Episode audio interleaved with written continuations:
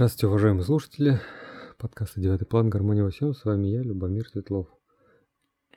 Сегодняшняя наша тема – разделение труда как основа материалистического мировоззрения.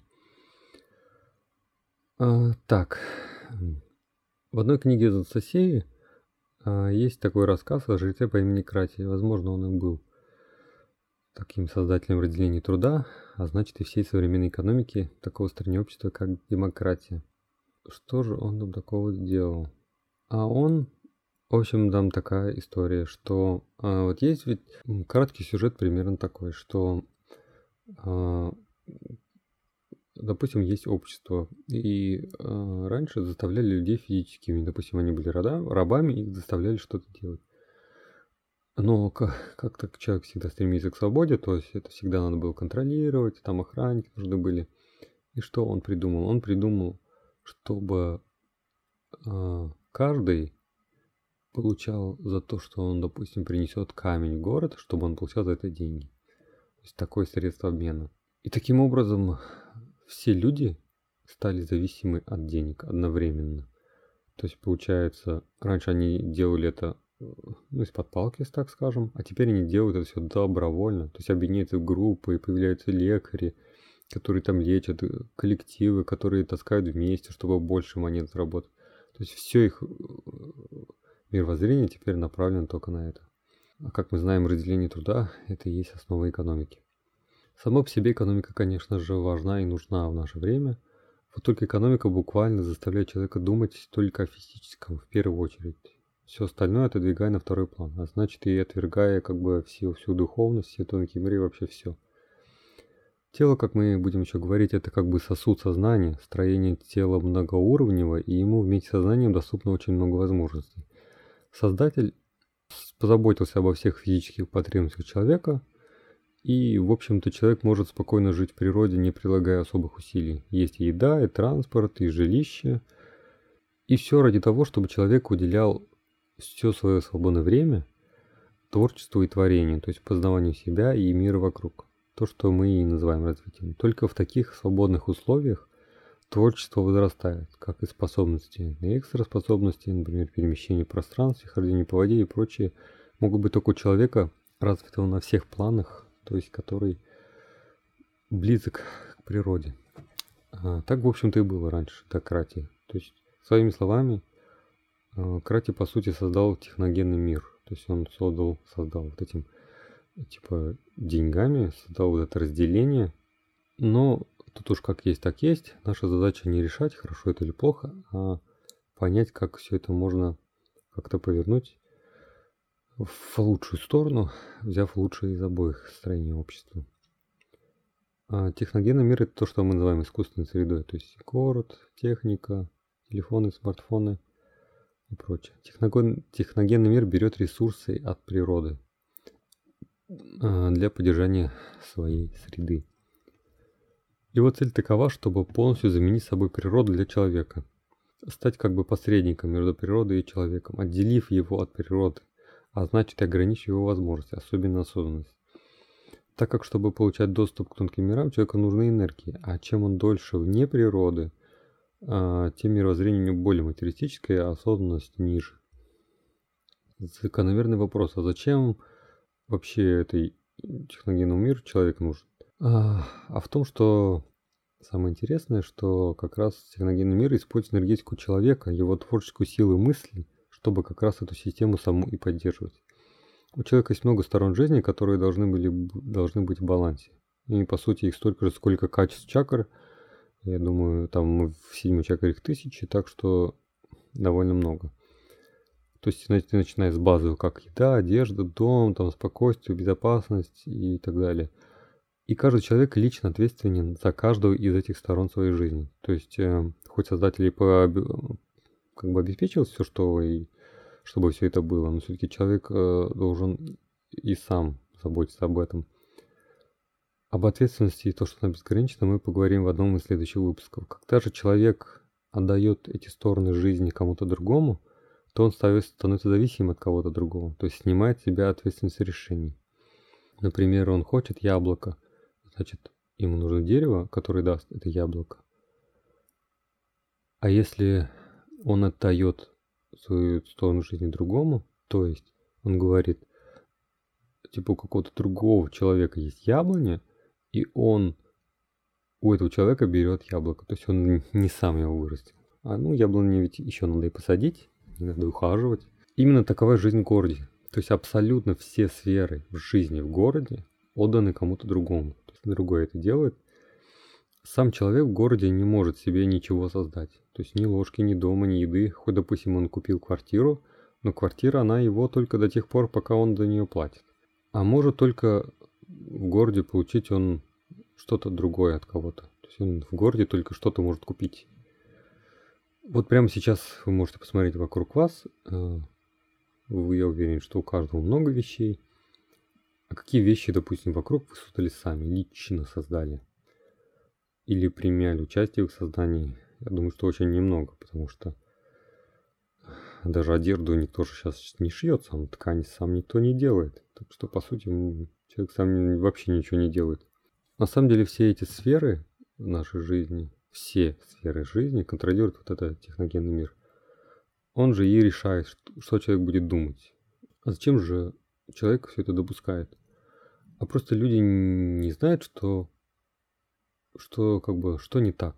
То есть они чувствуют, что что-то не так но не могут это все выразить. Довольно сложно представить, как может быть иначе. Потому что это вообще какая-то тема, которая не обсуждается. То есть есть общество, есть там все, мы переживаем за экономику, там цену доллара, но как бы как общество может по-другому жить, почему-то никто не обсуждает. Вот и все заняты в большинстве своем всякими обсуждениями, там новая игра, вышел телефон, вышел там какие-то политические события, и там какие-то ну, в общем, с кем-то другим произошедшие события, которые обсуждаются. А я как-то читал комментарий в одной из соцсетей, там была такая картинка, что просто человек просыпается утром и такой э, задумывается о бессмысленности бытия, а потом просто собирается и идет на работу. И многие в комментариях э, тоже сказать, что у них тоже примерно так. И просто, просто все, в общем, к этому привыкли. Ну, все понимают, что что-то не так, но не понимают, что именно и как-то справляются, каждый находит свой смысл. А, хотя весь этот техногенный мир и ужасен, но мы ведь в нем живем, и, и как бы не нужно, осознав все эти масштабы, стремиться от всего этого отказаться. Для начала нужно понять, как вообще устроено все это, то есть провести свои исследования. Помним как бы даже такой книжку «Стругацких остров», особенно концовку, или фильм «Виртуальный кошмар», например где сначала надо разобраться, прежде чем что-то делать. Рассмотрим несколько сторон жизни, чтобы вам было над чем подумать. И в следующих выпусках будем разбирать подробнее. Например, а, почему существуют огромные пекарни хлеба. Конечно, они существуют, потому что людям нужен хлеб. Так как это их чуть ли не основная еда, особенно в России. Вот только раньше же каждый сам пек его, а теперь, получается, один завод делает это для тысяч людей или для, же, для миллионов. Ну и также со всей другой едой. Но тут возникает много проблем. То есть, а, а, допустим, еду еще надо же изготовить, она портится сразу. Как ее хранить, как сделать, чтобы она портилась, как ее доставлять, как ее упаковывать. Тут как бы появляется наука, инженеры. Потом появляются другие вопросы. А что делать с мусором?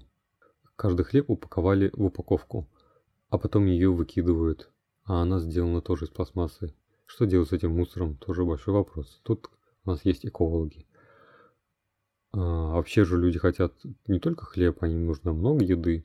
А допустим, есть ли в хлебе витамины, а в какой еде есть витамины и прочее. То есть, на самом деле, конечно, им нужна энергия, которая в еде.